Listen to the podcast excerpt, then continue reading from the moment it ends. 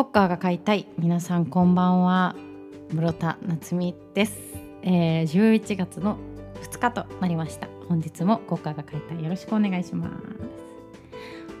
はいということでね第43回となりましたが皆さんいかがお過ごしでしょうか、えー、11月に入りましてもうね冬も目前ということで今年もあと30日で、えー、終わりますということですけれども。30日じゃないよ。60日60日。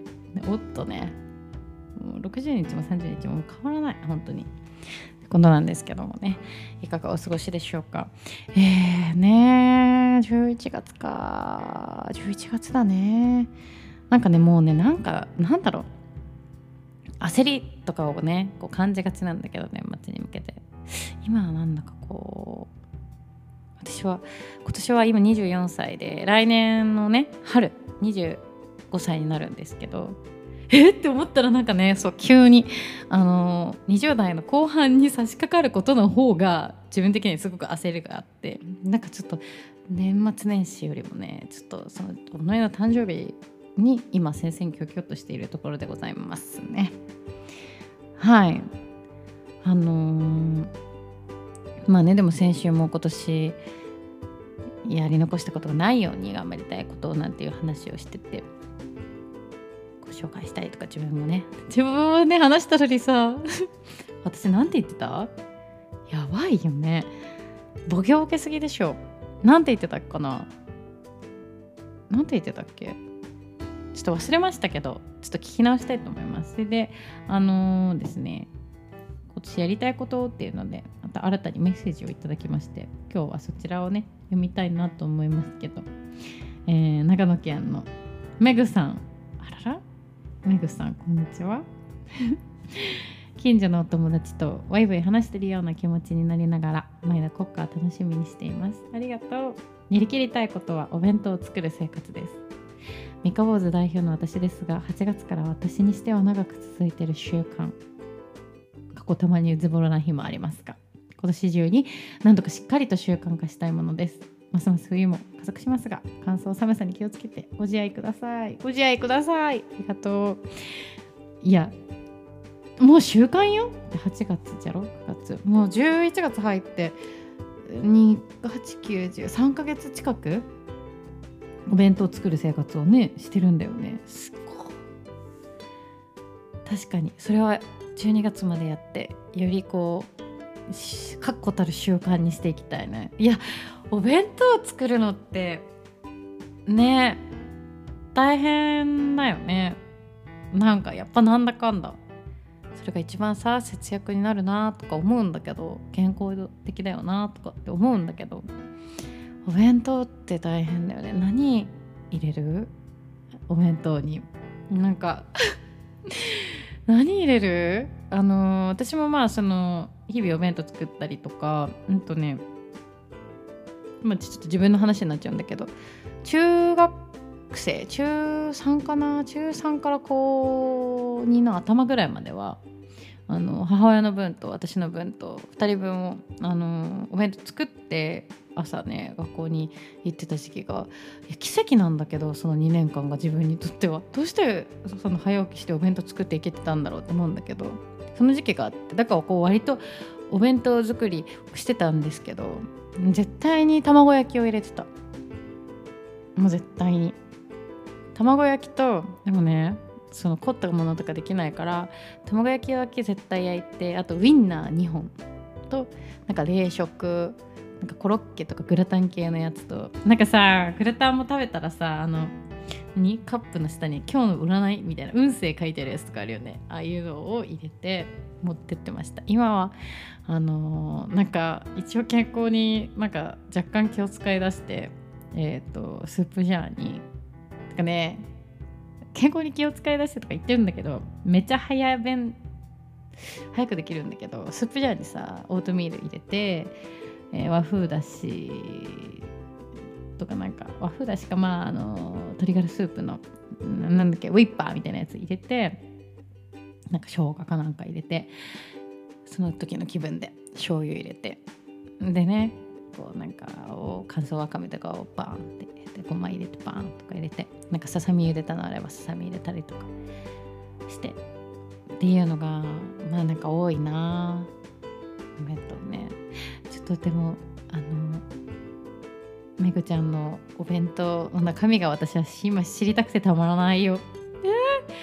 意外とねこうその朝夜セッティングするっていう選択肢もあるけどでもやっぱ仕事終わりにこうねお弁当を準備してとかもしくは朝ちょっと早めに起きてお弁当を支度してとかってねやっぱ時間との勝負だからさ何を作ってるんだろうってすごく気になるからまた教えてくださいメッセージありがとうございましたお弁当か懐かしいな。ね私曲げわっぱを使いたくてたまんないんだけどね。やっぱりまだプラスチック。ていうかもうタッパーだね最近は。本当に。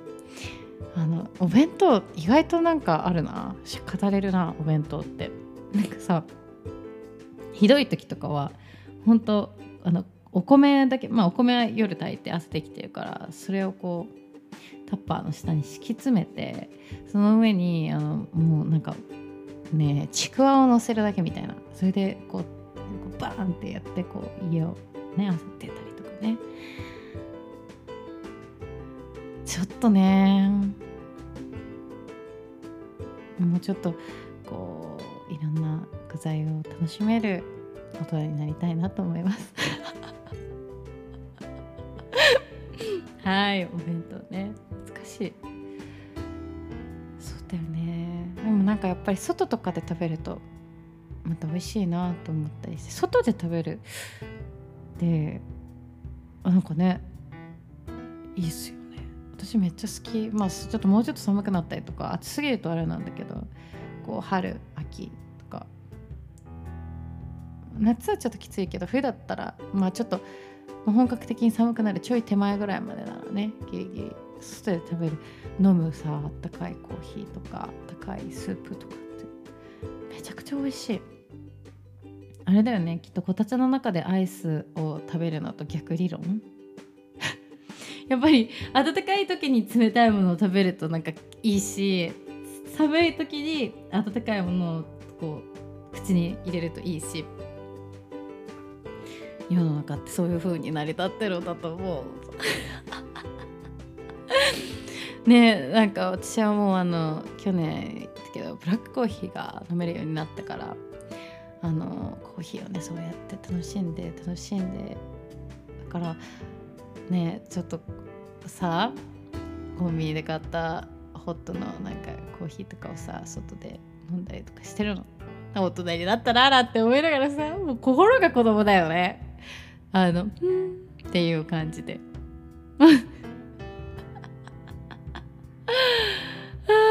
あねそうやって人は少しずつそれもなんかこう「うん」とかももう思わなくなってなんかそれが習慣になって自分が子供の時に見ていた大人になっていくんだろうな。うん。何の話ってね。いやいやいや本当に。でもね外で食べるのめちゃくちゃ好きなんだよね。っていう室田の小小話でした。はい。ですね。あの先週からね。なんかその毎回国歌で曲を一曲自分が最近聴いてる歌とか好きな曲を紹介しよう。紹介したいなと思ってえー、るよっていうので先週からなんかこう己が勝手に始めたんですけど今日もそのコーナーやりたいと思います。ただコーナーの名前が決まらない。本日の一曲っていうさごいありきたりな名前コーナーの名前してるんだけど頼むから誰かのこの候補を送ってほしい本当よろしくお願いします。自分でも考えますけど。ということで今日の一曲はえー、っとねスカートの「静かな夜がいい」という曲です。これはめちゃくちゃ最近出会った曲で、えー、とリリース自体は2016年の、えーと「静かな夜がいい」っていうシングルの表題曲というんでしょうかですね「静かな夜がいい」って曲なんですけど、まあ、その今年最近まで私はこの曲知らなくって。なんだろう。えっとねなんかおすすめだかな Apple Music 様がねこう私の思考に合わせてあのいろんなこう曲をね紹介してくれる。Spotify もそうだよね。紹介してくれるじゃないですか。その中であの出会った曲なんですけど。スカート自体はえっ、とね聞いててあのパークスっていう、えー、橋本愛ちゃんと長野めいちゃんがこう出てて出てる映画があるんですけどパークスってね。なんか多分あれ井の頭公園なんじゃないかな。パークスっていうねその映画も。なんかパークスだったかな？パークだったかな？複数形じゃなかったら嫌だな調べよう。ねこうやって。その嘘は言いたくないんだけど。パークスだったと思うよね。うん。パークスパークス、えー、2017年のあのー、映画ですね。うんと読むね。井の頭公園のそばに住む大学生純恋人に振られ大学からは留年通知が届き途方に暮れる中彼のアパートに見知らぬ女子高生はるか押しかけてくる。春は亡き父新平の昔の恋人幸子の消息を求めて彼女の住んでいた住所を訪れたのだった。ゼミのレポートの題材となればと幸子探しを手伝うことにする純。けど昔の公園の映画パークスですね。このパークスっていうこの映画もこう曲が登場してくるんですけどその中にその中でこのスカートも楽曲提供っていうのかなでも主題歌はあれそう楽曲提供って言ったら読むのかな。出てくるの。スカートのあのさ澤部さん。澤部さんって読むよね。澤部さんがね出演されてるんだけど。それであのー、スカートを聴いていたんだけれどもこの曲は知らなくその「静かな夜がいい」っていう今回紹介したいなと思ってる曲は知らなくて。そう。で出会ってしまった。感じだったんですけれども。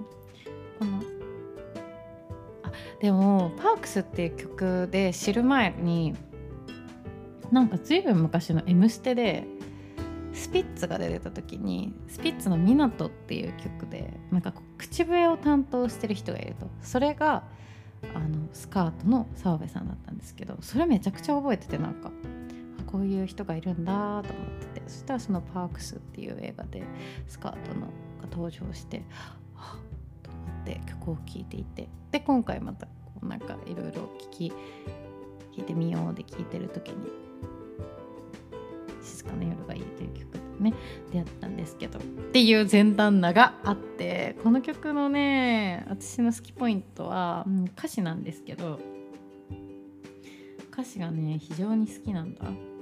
でどこが好きかっていうとこれはねサビになる。サビ？サビか。サビかな。サビの歌詞になるんだけどさ。あのーほらいくつもの意味のない夜更かしの先に大人みたいな顔で君が立っている気がするけど気がするけどっていう一節があって。なんだかとこの曲はなん片思いかなんかこう思いはちょっと届いてないような感じがある曲なんだけど、ね、意味のない夜更かしの先に大人みたいな顔で君が立っている気がするけどっていう歌詞がすごく刺さってその君のことをさ考えながら眠れない夜があって、ね、そ眠れなくてもどうにもならない意味がないけどでも意味はないけどこの夜更かしをした向こうにはね。そのままじゃんね。君が立っている気がするって。なんだかさ。素敵だなと思ったらあとね素敵なだけの歌じゃもう物足りない。誰でもいい誰でもいいから君に会いたいって。誰でもいいけど君なんだよ会いたいの。っていうところにこうキュンとしたのね。キュンとしたの。で静かな夜がいいって言ってるんだけど。静かな夜がいいって言ってるけど曲調も結構うーん賑やか。賑やか。賑やかっていう言い方が正しいのか分かんないけど結構リズムがチャカチャカとギターが鳴ってて。あのー、なんか心がざわついてるなっていう感覚が演奏にもあって。ねすごくで歌詞がねキュンとキュンとこうなんか「あー!」っていうあごめん突然の声「あー!」っていう感じのキュンじゃなくて「はっ!」っていう方のキュンを感じたんですよ。すごくいいなと思いましたまあなんかこう誰かのことを思いながらとかこういう時代もあったなとかまだ知らんけど誰かを思ったらこういう風な気持ちになるのかなとか思いながら、えー、スカートの静かな夜がいいを聞いてくだ聞いてみてください。あのカップリングもねめちゃくちゃいいのでその EP まるっと聞いてみてほしいですということで本日の一曲でした。はいということで本日も、えー、そろそろお開きの時間となりました。なんだったっけ？なんかさ東宝の映画館行くとさあのー、なんとかなんとかちゃんがわー全然あの子の名前思い出せないよ。世界からこの声が消えてもの。せか恋のさあの子あの子あの子。ああの子よ。せか恋のあの子。うわーせか恋に出てた。そろそろ幕開のお時間です。引き続き映画鑑賞をお楽しみくださいっていつもさ東宝行くと言われるよね。っていう。それを今思い出した自分の言い回しでもうほんとそれだけですいません、えー、そろそろ、えー、終わりの時間が近づいてまいりましたけれども。えー、室田はですね今週末、えー、ライブが2本控えてます。11月5日は、えー、横浜のアートギャアートのギャラリー、えー、オールさんにてライブとトークイベントの複合イベントというかあの音楽だけじゃなくて写真アートを楽しんでいただけるようなそんなイベントが、えー、ありますのでぜひ横浜お越しください。そしてですね、えー、6日は、えー、多摩川リバーサイドフェスということで、えー、多摩川リバーサイドフェス5日6日と開催されてるんですけれども私は6日の方に出演させていただきますこちらも音楽はもちろん美味しいご飯だったりとかいろんなワークショップあるとのことですえーと、ワークショップとかはねあの参加にお金がかかったりとかありますけれどもその会場に訪れること自体は、えー、フリーということなので、えー、ぜひ多摩川の河川敷遊びに来ていただけたら嬉しいです。多摩川のね河川敷といっても、えーと、小田急線の泉多摩川が近いよ。多摩川の川沿いってねいっぱいあるもんね。泉多摩川駅の近くの川沿いです。狛江の方ですね。ということで、えー、そちらでお待ちしておりますのでライブぜひよかったら来てください。そして、えー、12月のね、えー、17日土曜日は新タイタのクロッシングで、えー、私の今年最後の今年最初で最後だね。ワンマンライブ種をまくを開催いたします。こちらもご予約、えー、徐々にたくさんいただいておりますのでぜひぜひえお早めにチケット取っていただけると私も嬉しいあなたも嬉しいかなと 思っておりますのでこちらもお待ちしております。てなところで、えー、11月入りましてどんどん寒くなりますのでどうぞお体にお気をつけてね、えー、適度に食べて適度に飲んで適度に働いて、えー、気づいたらね頑張って疲れてる時もありますから自分のお体にしっかりと目を向けて本当ねあの先週まで鼻声だったのが何を言うとんねんって話なんですけどね、えー、自分の体には、ね、の声にね耳を澄まして、えー、暖かくしてお過ごしください。ということで室田夏美でした。バイバーイちょっと待って。言い直させて。なんかキモかったバイバイの言い方が。もう一回やろうわ。ということで、室田夏美でした。バイバーイ。